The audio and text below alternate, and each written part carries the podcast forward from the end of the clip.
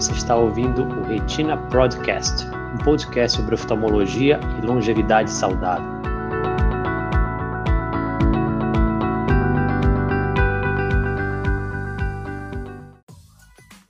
Olá, boa noite, boa noite a todos.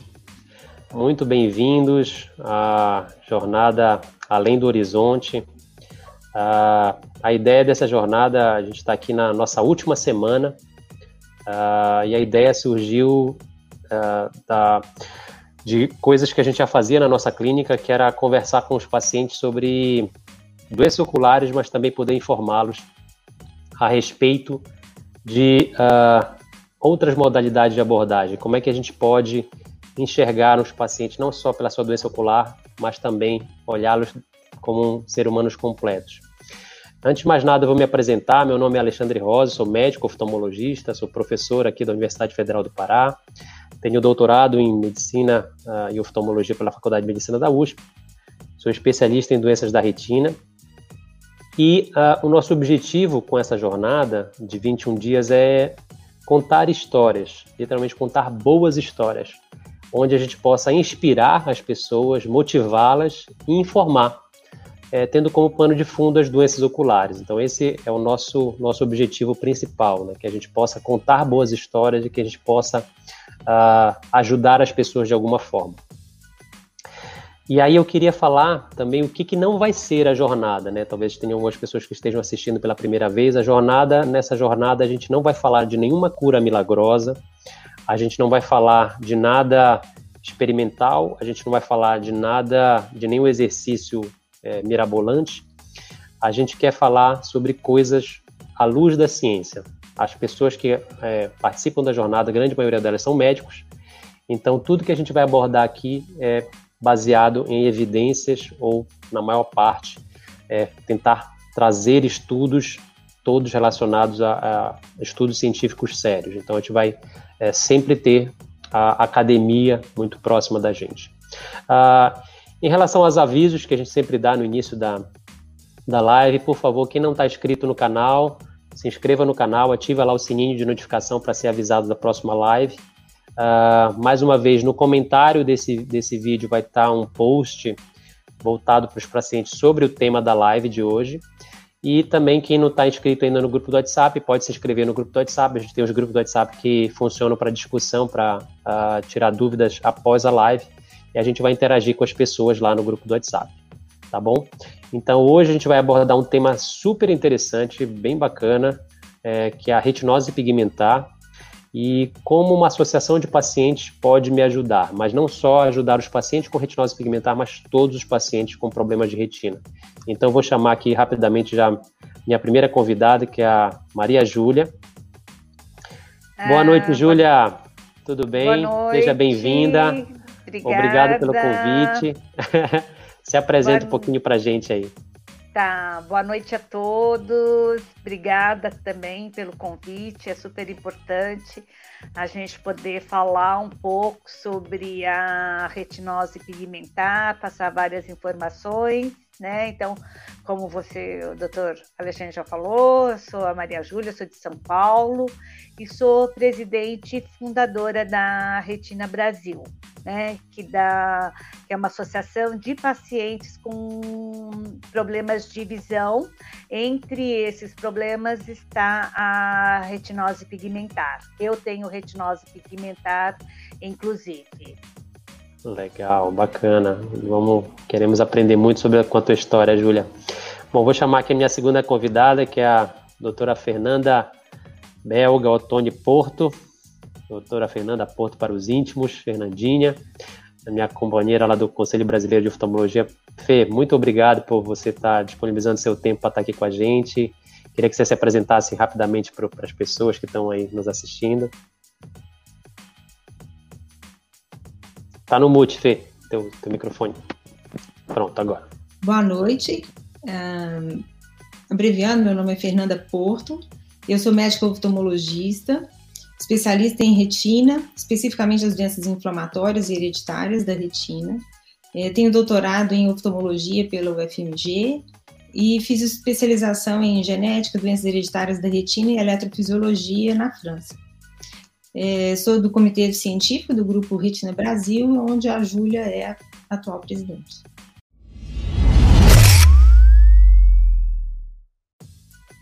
Legal, bacana. Então, vamos lá, vamos direto, direto e reto. Pessoal, como eu falei para vocês, a ideia é que isso seja uma, um bate-papo bem formal mesmo, como se a gente estivesse conversando na, na, na, na, mesa de jantar de casa, a gente está trocando ideia, então, e aí, eventualmente, as pessoas vão estar tá perguntando, vou colocar aqui algumas perguntas para vocês. Ah, a primeira coisa, Fernanda, que eu queria te perguntar, assim, o que, que é retinose pigmentar, né? O que, que um paciente ah, com retinose pigmentar deve conhecer sobre o que, que, o que, que a doença causa, né? É, a retinose pigmentar é uma doença hereditária. O paciente que tem a retinose pigmentar, ele herda uma predisposição genética para desenvolver essa doença, que afeta os fotoreceptores. A retina tem células fotoreceptoras, que são as células que interpretam a, a visão. Elas convertem a luz que entra no olho em impulso elétrico que vai ser levado até o cérebro. E uhum. defeitos genéticos alteram o funcionamento dessas células que acabam degenerando e causando sintomas e levando a cegueira numa fase terminal. Legal. Então, é, a retinose pigmentar é uma doença dessas células, né, que transformam a luz em energia elétrica, né? Seria isso? Sim. Seria... Ok. É, nós temos dois tipos de células fotorreceptoras no olho, o bastonete, uhum. que ajuda a gente na visão periférica e na visão noturna, e os cones, que ajudam a gente na visão central, na visão na, na claridade, na percepção de cores. E a retinose pigmentar, caracteristicamente, ela afeta primeiro a função dos bastonetes para depois afetar a função dos cones. Legal. Então, se ela afeta principalmente os bastonetes, é, quais são os sintomas mais comuns de um paciente com retinose pigmentar? O que, que um paciente queixa habitualmente no consultório? O sintoma mais, mais típico de uma retinose pigmentar é a baixa visão noturna. Entretanto, isso é um sintoma muito pouco valorizado pelos pacientes e mesmo pelos oftalmologistas que escutam essa queixa. Então, como ela não é levada muito a sério, o diagnóstico acaba sendo tardio. O paciente, quando chega para a gente fazer o diagnóstico de uma retinose pigmentar, a gente investiga a história de baixa visão noturna e o paciente geralmente relata anos, às vezes nem sabe quando começou ou tem baixa visão noturna a vida toda. Então, esse é um sintoma muito importante e é causado pela degeneração dos bastonetes, como eu falei, que é responsável pela visão no escuro. Os bastonetes também são responsáveis pela visão na periferia. Então, uh, outro sintoma inicial da retinose pigmentar é a diminuição do campo visual na periferia. Só que isso também não é um sintoma fácil de ser percebido nas fases uhum. iniciais. Muitas vezes são falhas assim no campo de visão que aparecem e que passam desapercebidos. O paciente passa, às vezes, com uma pessoa distraída, que bate muito, esbarra muito nas coisas, e às vezes, quando ele vai perceber que tem um campo visual muito menor do que as outras pessoas, o campo visual já está o que a gente chama de tubular, é como se ele enxergasse dentro de um tubo. Então, aí, nessa fase, ele tem dificuldade de caminhar, ele tropeça nas coisas, tropeça numa cadeira, tropeça no que tiver no meio do caminho, a lixeira no meio do caminho, uhum. É, isso. Tá. No e, caso mais e... pode ter fotofobia, quando já os cones são afetados. E quando os cones são afetados, pode começar uma diminuição de visão central mesmo, dificuldade de leitura, dificuldade de reconhecer o rosto das pessoas. Isso já é uma fase mais avançada da doença. Mas... E pode ter também é, dificuldade na claridade, fotofobia.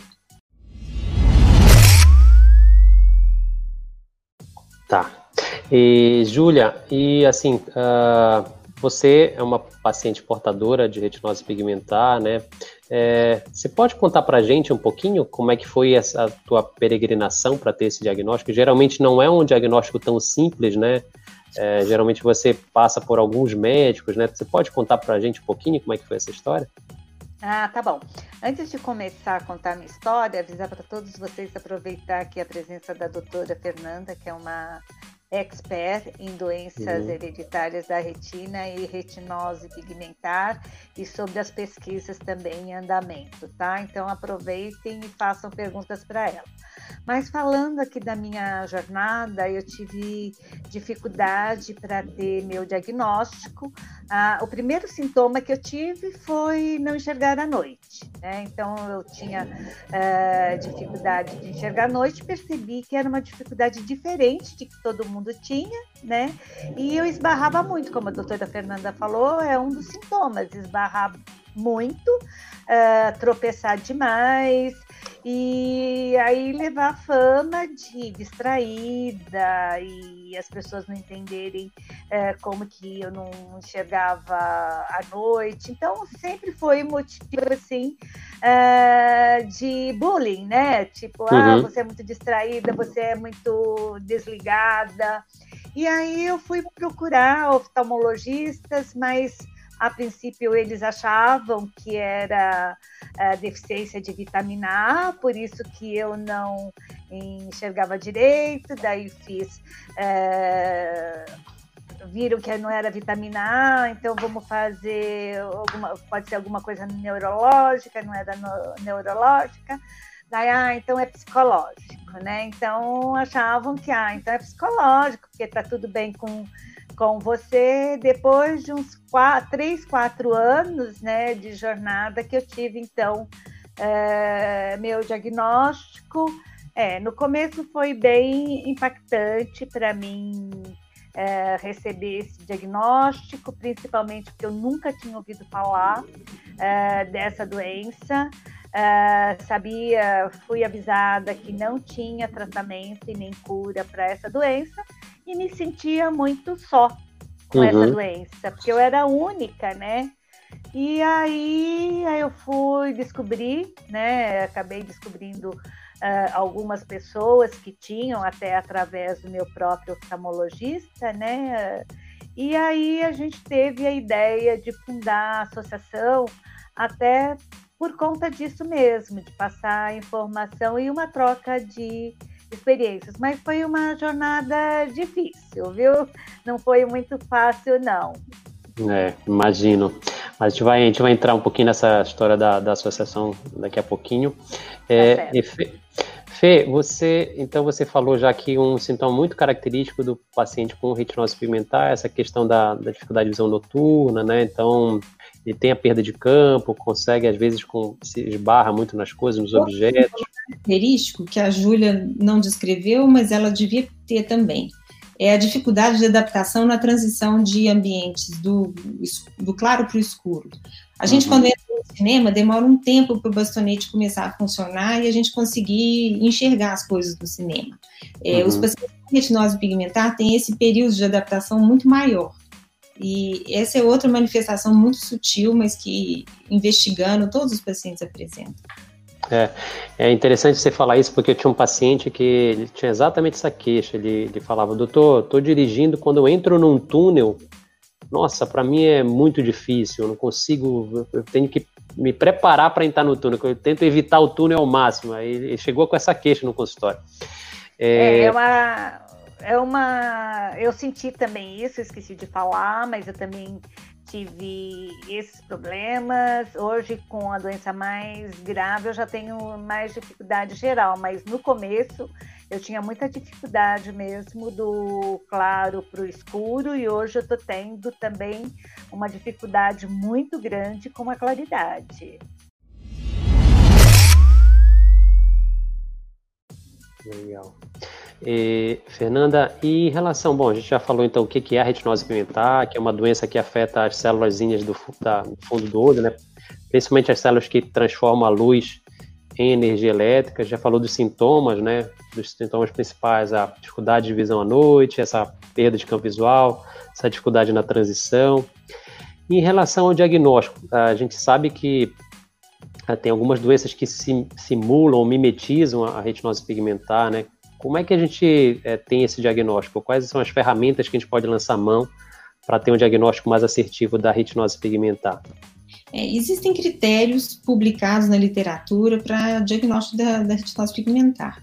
É preciso documentar que existe essa alteração é, dos bastonetes com exames e que essa alteração é progressiva, documentar a, a alteração no campo visual, essa alteração deve ser simétrica, apesar de que existem retinoses pigmentares assimétricas e unilaterais, que são raras, então a simetria das alterações entre os olhos é, fala a favor de uma retinose pigmentar, mesmo havendo casos isolados de, de assimetria. E, por fim, o teste genético é que vai confirmar e dar aquele diagnóstico assertivo que vai permitir a gente fazer outros planos, né? O, uhum. o diagnóstico genético ele vai apontar exatamente o gene que está causando a doença. Então, ele não oferece só o diagnóstico. O diagnóstico molecular te permite uma orientação mais aprofundada de prognóstico, de como que aquela doença evolui, é, te ajuda a planejar melhor é, a vida, na tomada das condutas, te ajuda a ter um aconselhamento genético mais específico, ajuda a acompanhar melhor as pesquisas, a maioria das pesquisas, se não quase todas, elas dependem do diagnóstico molecular, só quem tem o diagnóstico molecular é que pode participar das pesquisas, e a gente tem um tratamento que está em vias de ser aprovado no Brasil, que também é focado para uma variante, um, um gene específico. Então, no futuro não muito longe, a gente espera estar tá tendo tratamento para uma das formas de retinose pigmentar em pacientes que têm o diagnóstico molecular. Legal. Mas assim, no, no uh, um paciente que vai a primeira vez num oftalmologista e, e acha que, que, precisa fazer uma investigação porque tem um familiar com retinose pigmentar, quais são os exames assim de início que ele precisa fazer? Ó, precisa fazer um exame com, de mapeamento de retina, né? Tem alguma uh, uma outra investigação que você acha que seria interessante para um paciente fazer? É, não existe uma listinha mágica. A gente uhum individualizar essa conduta, porque cada paciente, às vezes o paciente não tem sintoma nenhum, às vezes o paciente tem sintoma, às vezes é, ele não tem risco, né, quando a gente desenha a árvore genealógica de, de ter herdado a doença, e a gente tem que ir com muito cuidado, porque é um diagnóstico muito sério, que traz várias repercussões, e a gente não pode fazer um diagnóstico ou deixar de diagnosticar no paciente que te procura para fazer esse diagnóstico. Então, existem vários exames que embasam esse diagnóstico e essa avaliação.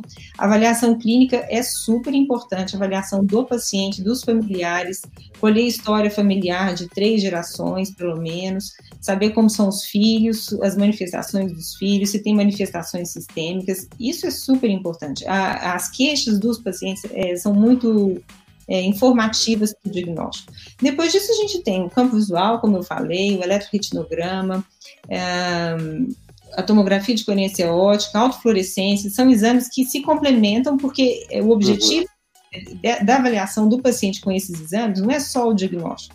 Depois de fazer um diagnóstico desse, a gente tem que ver qual a funcionalidade que esse paciente tem ainda da visão, como que a gente vai contribuir para orientar melhor e ele ter uma melhor qualidade de vida. Então, esses outros exames ajudam a gente a fazer esse tipo de planejamento e reforçam a, aquela hipótese de diagnóstico que é um diagnóstico sério para a gente fazer assim é, de qualquer forma, né, baseado só num, num achado simples.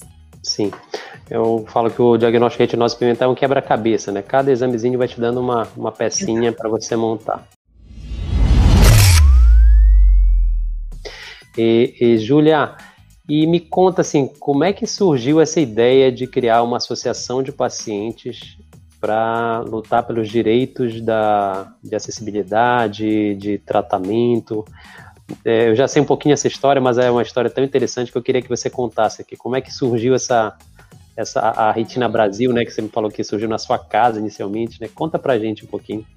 Isso. Então, uh, o início da associação, é, bom, eu comecei a associação porque eu não conhecia ninguém que tivesse o meu problema eu me achava meio sozinha, né, com as minhas dificuldades, lidava muito mal com isso por conta disso, queria uh, a cura de qualquer forma, né, então uh, eu tinha assim uma obsessão, tem que ter cura, tem que ter cura, uh, e aí um dia eu falei, eu chorava muito cada consulta que eu ia do meu oftalmologista, né, é, porque eu estou piorando, porque precisa ter cura.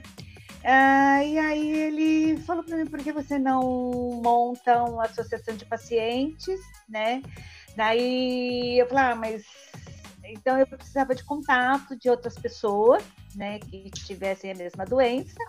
Daí algumas pessoas me ligaram, assim, três pessoas me ligaram e aí formamos um grupo aqui na minha casa, a gente começou a associação na minha casa, fizemos uma reunião e decidimos uh, exatamente montar essa associação, primeiro para que as pessoas acolher as pessoas.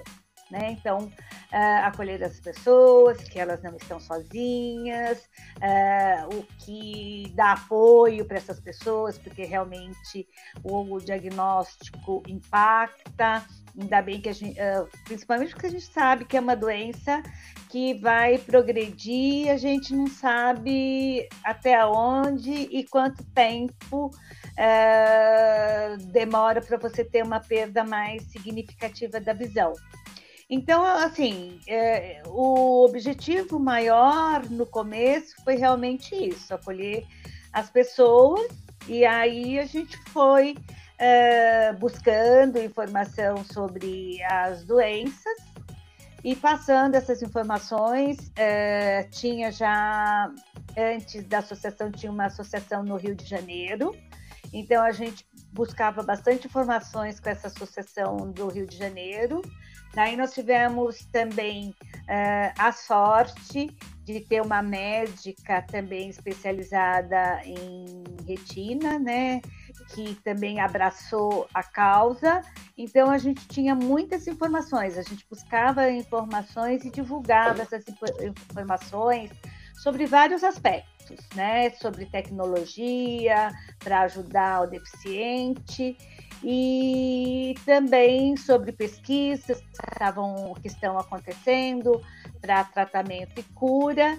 E essa coisa, para a pessoa não achar, porque ela está com retinose pigmentar e aí então ela não quer fazer mais nada da vida, ela quer ficar trancada dentro de casa com as suas dificuldades. Então a associação também veio muito para isso, sabe? Para uhum. ajudar as pessoas. Assim, olha, ah, não tem cura, né? Porque, como eu falei, que uh, a minha.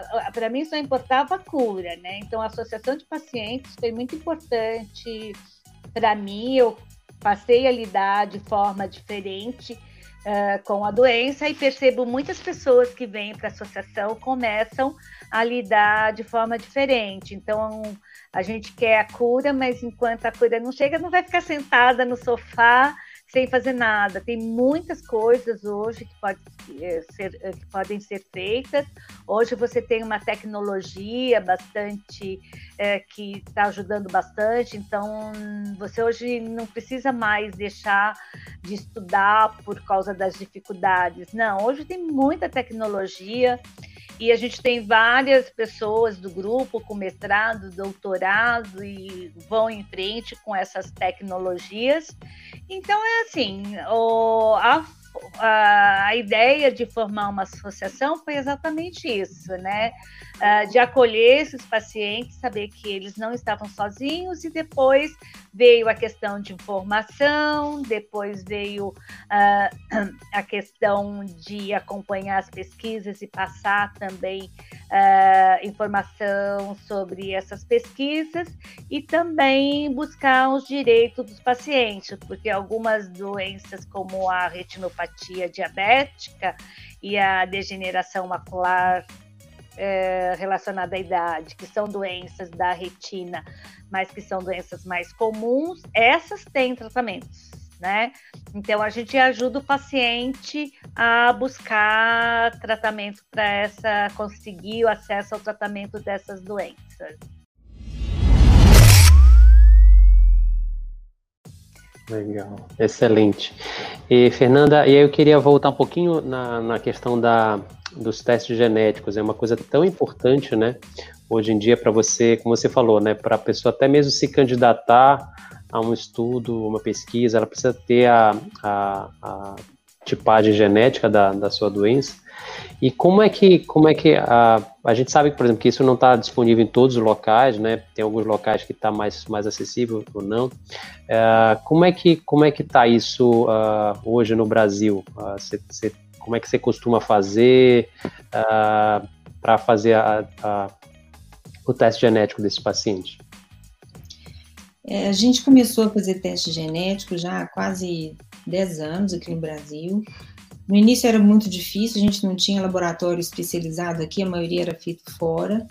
E a falta de informação dificultava muito a gente é, conseguir realizar esse, esse teste genético. Hoje a gente tem laboratórios no Brasil que fazem o exame e que atendem assim a mais de 80% dos diagnósticos, assim como a gente continua fazendo exames fora também. E existem várias iniciativas de teste genético sem custo. Então, a gente já teve uma iniciativa no Brasil, agora a gente está tendo outra iniciativa atualmente para retinose pigmentar de início precoce e a maurose congênita de leve. Mas a gente já teve, no meu centro específico, em RET, a gente já teve uma outra iniciativa de genotipagem gratuita também, e que isso facilitou muito para os pacientes. Mas uh, o teste inicialmente era muito caro, é, a cada dia ele está mais acessível e a gente tem conseguido chegar ao diagnóstico molecular e, inclusive, participar com esses pacientes das pesquisas. Entendi. Doutora. Pode falar, Pode falar Júlia. Pode falar. uh, aproveitando o gancho aí da doutora Fernanda, uh, a gente sabe, que nem você falou, a importância do teste genético hoje em dia para se ter um diagnóstico, é, confirmar um diagnóstico, né? E como que o paciente que tem interesse de fazer um teste genético, quem ele vai procurar, onde ele vai procurar para ele fazer esse teste genético? E aí eu vou complementar essa pergunta da Júlia, assim, é, pacientes que têm plano de saúde têm acesso a isso? Isso é uma, uma, coisa coberta pelo plano de saúde? E aí, já emendando, no SUS a gente consegue também? Então, seria três perguntas em uma. É, a escolha do teste genético, ele vem do diagnóstico clínico. Então, a primeira coisa que o paciente precisa ter é o diagnóstico clínico. Para a gente escolher o teste que vai ser feito e para a gente poder interpretar o resultado que a gente vai ter. E esse diagnóstico ele precisa de, de ter com o oftalmologista. É, muitas vezes isso cabe ao oftalmologista especialista em retina, às vezes ao oftalmopediatra, e a gente tem no Brasil alguns é, especialistas em doenças hereditárias da retina também.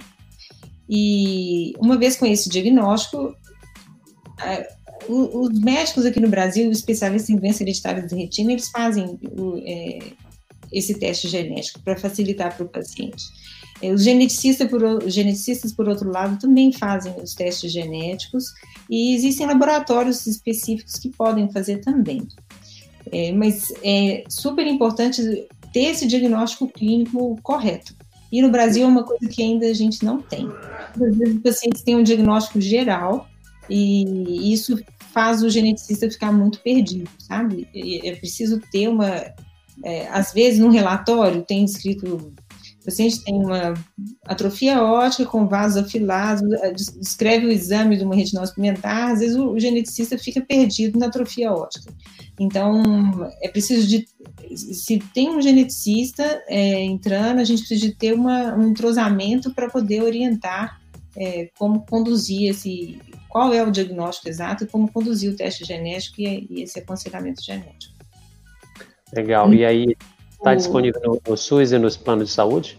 Não, não está disponível no SUS. No SUS consegue fazer cariótipo só. É, a gente tem tentado. É, nos planos de saúde também, a gente está tentando, junto do CBO, emplacar isso da, da, no rol de cobertura de, dos planos de saúde, mas aí a gente ainda não tem, não conseguiu isso. Ah, então, um dos objetivos da Retina Brasil é também facilitar o acesso aos tratamentos e agora aos exames genéticos. Então, a Retina Brasil tem é, feito algumas iniciativas, né? Eu já tive em, reuniões, é, reuniões não, uma reunião no SUS para pedir a incorporação do teste genético uh, no SUS. É um caminho difícil que a gente vai ter que traçar, mas a Retina Brasil tem trabalhado para facilitar esse acesso pelo SUS uh, para esse exame. Eu acho que a gente vai uh, demorar um pouquinho ainda para ter, mas a gente vai continuar lutando para que todos os pacientes que dependem do SUS uh, possam fazer esse teste genético. É, Alexandre, queria abrir um. Alguém comentou aí que tem, conhece pessoas que fizeram pelo plano de saúde. Uhum. Hoje, especificamente hoje, eu recebi uma ligação de um plano de saúde específico que estava autorizando um, um, teste genético para um paciente meu. É, existem, isso é preciso ver no contrato. O que, que o que o seu contrato permite? É, a cobertura obrigatória para todos os planos de saúde é regida no rol. Existe um rol definido pela ANS, a Agência Nacional de Saúde, e pela, por, pela, por esse rol não é obrigatória a cobertura do teste genético. Mas alguns planos de saúde cobrem o teste genético porque uhum. eles são. Então é preciso saber se o seu, te, seu plano específico plano para teste genético. É, eu já tive relatos mesmo de alguns pacientes que conseguiram através de uma solicitação para o plano de saúde. O plano de saúde pede lá algumas documentações específicas e algumas pessoas conseguiram sim é, pelo plano de saúde. Não sei quais os planos de saúde, não sei nem quais são os critérios, mas vale a pena você checar com o seu plano de saúde né? Ele não é obrigatório, mas que nem a, eh, a doutora Fernanda falou, alguns planos podem Cobrem, né? é, cobrir seu teste. Legal. Fernanda, e acho que é a pergunta que todo mundo quer te perguntar hoje, né? Tá todo mundo. E tratamento, Fê? tá todo mundo esperando essa pergunta. Quais são as novidades? Assim, começa do, do que está estabelecido hoje, né? Assim, quais, qual é o tratamento que existe hoje e quais são as perspectivas para o futuro? É, para o futuro a gente tem várias perspectivas. Eu acho que o que é mais importante para o paciente de com não só a retinose pigmentar, mas como doença hereditária da retina, é não apavorar e buscar qualquer alternativa de tratamento. Isso é a primeira coisa.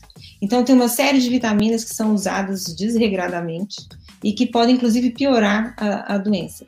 Então, é, o ciclo, a vitamina A tem um ciclo importante no, no, na visão e muitas vezes essas vitaminas contêm vitamina A e às vezes o, o gene que está causando a doença na pessoa tem exatamente uma dificuldade no metabolismo dessa vitamina A. Então, é, o uso das vitaminas deve ser muito cuidadoso, assim como dos outros, outros, outros tratamentos alternativos que é, que o vizinho conta, o outro acha na internet, uma série de coisas aí que, é.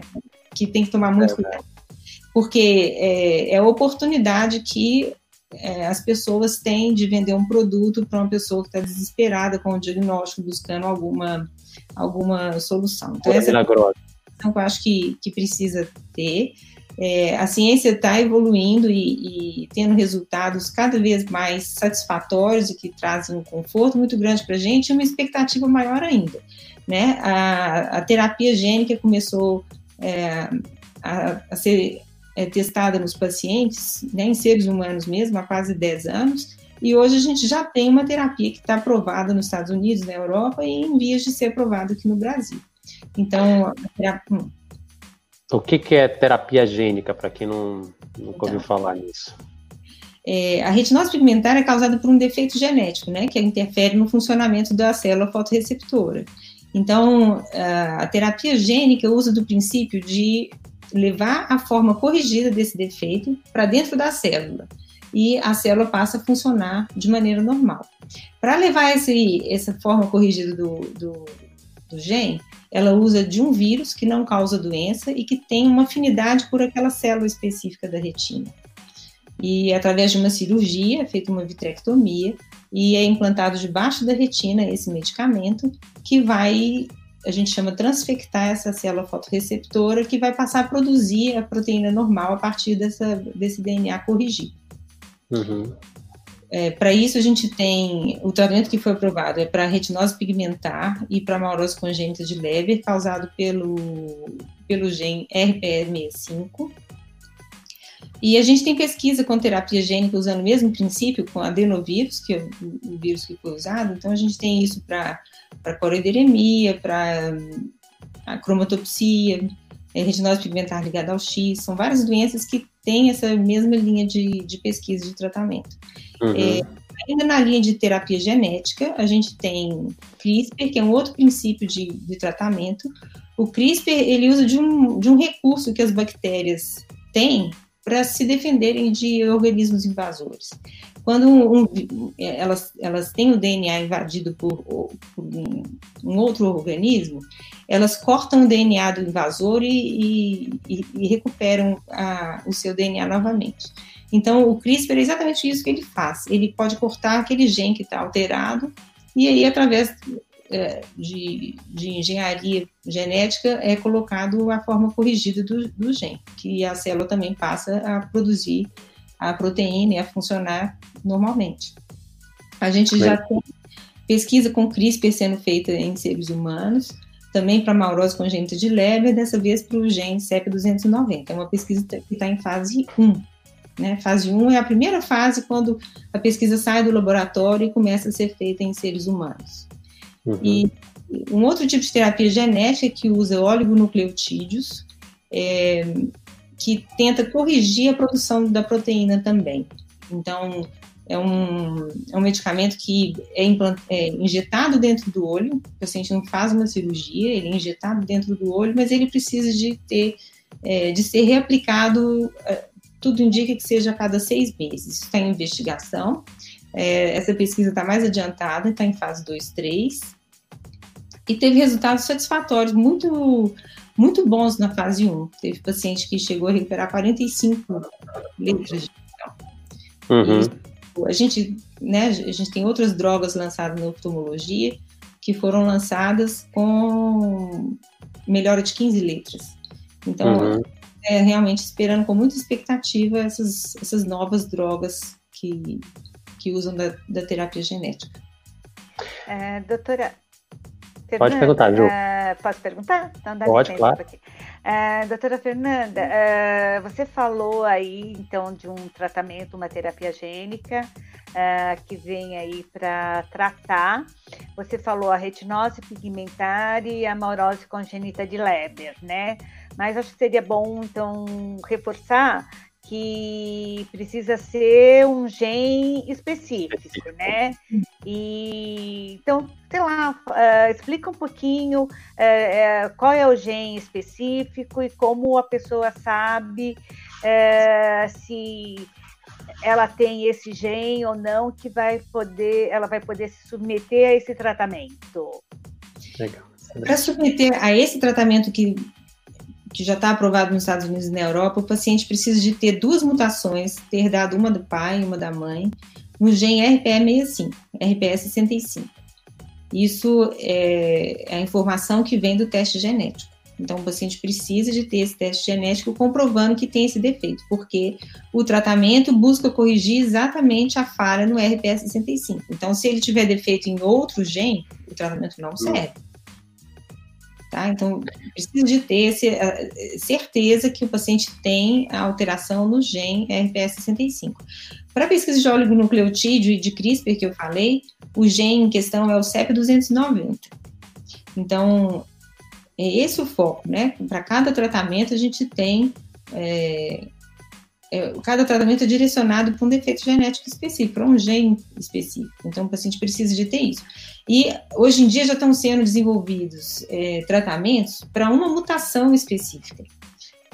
Então, tem tratamento focado em uma mutação do CEP290, tratamento focado para é, um exon, o exon 13, por exemplo, do Usher 2A.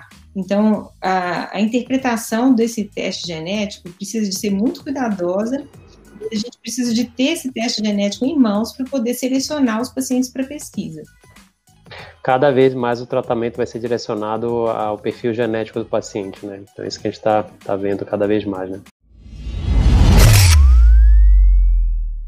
E, Júlia, então a gente falou muito da retinose pigmentar aqui, a gente já está finalizando aqui a nossa live, estamos já nos últimos minutos, mas eu queria, assim, que você falasse um pouco mais da Retina Brasil. A Retina Brasil não, só, não ajuda só paciente com retinose pigmentar, né, Júlia? Você já falou um pouquinho dos outros pacientes, mas é, contextualiza, assim, o que, que, a, o que, que a Retina Brasil faz é, pelos pacientes de retina no Brasil inteiro, né? Acho que é uma coisa extremamente importante, uma, uma associação é, que surgiu pequenininha, hoje está se expandindo para todos os estados, né? Quantos estados já tem, Julia? É 10 estados. 10 estados. 10 regionais.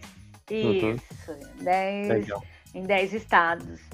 É, bom, é uma pena que você falou que estamos nos momentos finais, eu estou adorando essa live, eu acho que as informações ah, estão Quando é muito é boa, passa muito rápido. Eu queria falar é, eu queria um, falar um monte de coisa, mandar um monte de mensagem, mas eu vou aqui tentar resumir né, nas informações que eu vou passar. Então, a Retina Brasil aconteceu, como eu falei para vocês, um grupo de é, cinco pessoas, daí fomos para 50, para 100, e hoje a Retina Brasil tem 7 mil uh, pessoas cadastradas, né? E os nossos objetivos é, como eu falei, apoiar os pacientes, eu acho que é um impacto muito grande, né, quando a pessoa tem um diagnóstico e ó, a trajetória dele, à medida que vai passando, uh, cada vez que o paciente tem, a pessoa tem uma perda de visão significativa, ela fica muito entristecida, às vezes deprimida, então ter uma associação de pacientes para entrar em contato é, é muito é um apoio muito importante, né? Então tem uh, esse apoio também tem algumas coisas que o paciente sente, por exemplo, quando alguém vai dar a mão para ele, ele não enxerga a mão, quando ele tropeça, então às vezes ele começa a se sentir que é uma pessoa estranha, porque esbarra demais, porque não vê a mão, porque não enxerga no escuro, e de repente, quando tem uma associação de pacientes e ele conversa e percebe que outras pessoas têm o mesmo problema que ele, isso dá um conforto muito grande, ele perceber que é, ele não é o problema, ele tem um problema, né? Então tem essa questão do apoio e tem a questão de informação.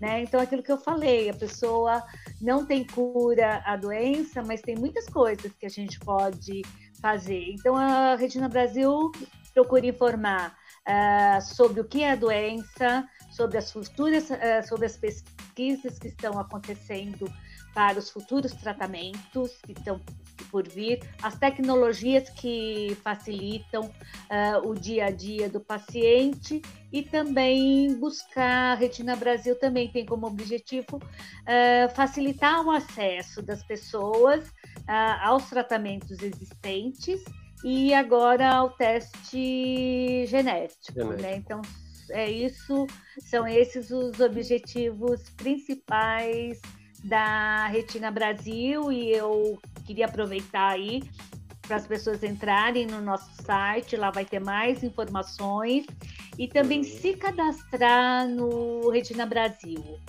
para estar tá recebendo informações sempre atualizadas, uhum. uh, inclusive sobre as pesquisas. Às vezes também ele quer participar de uma pesquisa, porque algumas pesquisas estão acontecendo no Brasil. Se, se der tempo e a doutora Fernanda puder falar um pouco dessas pesquisas que estão acontecendo no Brasil, uh, seria bom. Então, se cadastrar no Retina Brasil é muito importante. Então, fica aí o convite para vocês se cadastrarem no site do Retina Brasil, www.retinabrasil.org.br. Legal, depois é isso aí, é... meu recado. Legal, depois passa certinho os contatos que a gente vai disponibilizar para todo mundo aqui nos grupos do WhatsApp também. Fê, é... quais são as suas mensagens finais que você gostaria de deixar aqui para as pessoas com retinose pigmentar que podem estar te escutando aqui, que estão nessa primeiro investigando ou então que já tiveram esse diagnóstico? O que, que você queria deixar de mensagem final para uma pessoa dessa?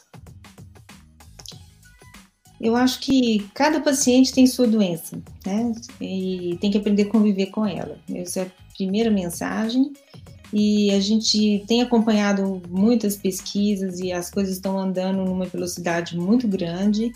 E realmente eu tenho muita esperança, né? Não pode, a gente não pode garantir, mas a gente tem muita esperança. E eu vejo os pacientes como a Júlia que não se conformam com a situação que elas que elas têm, que vão atrás e montam um grupo e outro, é mais ou menos como eu me sinto também. Eu não me conformo em não poder oferecer melhor para o paciente. Então, é, é, isso que me faz buscar um tratamento, buscar pesquisa, trazer essas coisas para o Brasil e poder oferecer cada vez mais para os meus pacientes. É, a Júlia pediu para eu falar um pouco das pesquisas. Não só a gente não tem tempo, mas é, por questão de ética eu não posso falar detalhes uhum muito delicado que a gente pode falar e o que não pode, mas eu fico à disposição, quem precisar de, né, de tirar dúvida depois, a gente pode conversar com as pessoas. Legal, bacana. Depois deixa eu contar também, fiquem as pessoas que adoraram aqui. É, meninas, muito obrigado. vou dar só os recados finais, depois a gente já se despede aqui rapidinho. Então, é, pessoal, lembrando mais uma vez, quem quiser depois discutir é, tirar outras dúvidas, a gente vai estar tá nos grupos do WhatsApp, conversando com as pessoas por uns 40 minutos. Uh, quem não se inscreveu, se inscreva no canal do, do YouTube da Retina Pro para ser avisado das próximas lives. Amanhã, deixa eu só confirmar aqui o tema. Amanhã a gente vai falar sobre um tema mais comum, que é sobre os usos de óculos, né? Quais os tipos de correção para os problemas de visão. Então a gente vai falar basicamente sobre as doenças que necessitam de usar óculos, cílios refrativo e lente de contato. Júlia, meu muito, muito, muito obrigado. A tua história é uma história inspiradora. É, toda vez que eu ouço, eu realmente percebo que a, se a gente tivesse várias Júlias aí pelo Brasil, talvez a saúde desse Brasil tivesse muito diferente. Muito obrigado pelo seu tempo com a gente, tá? Fê, obrigado é, mais uma eu vez. Eu agradeço. tá, pode, pode eu falar, agradeço Ju. também. Gostei muito de participar. E vamos aí sempre que entra no site da Retina Brasil e vai escrevendo para a gente, a gente passa mais informações.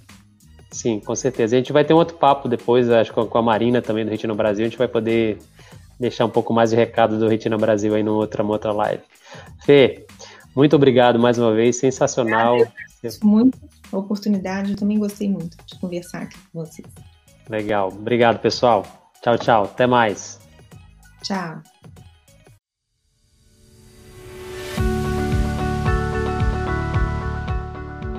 Esse foi o Retina Podcast. Os áudios deste podcast têm origem nas lives que gravamos no YouTube. Para ter acesso ao vídeo, acesse o link na descrição. Para participar e enviar suas perguntas, assista nossas lives toda quarta-feira às 20 horas. Até o próximo episódio.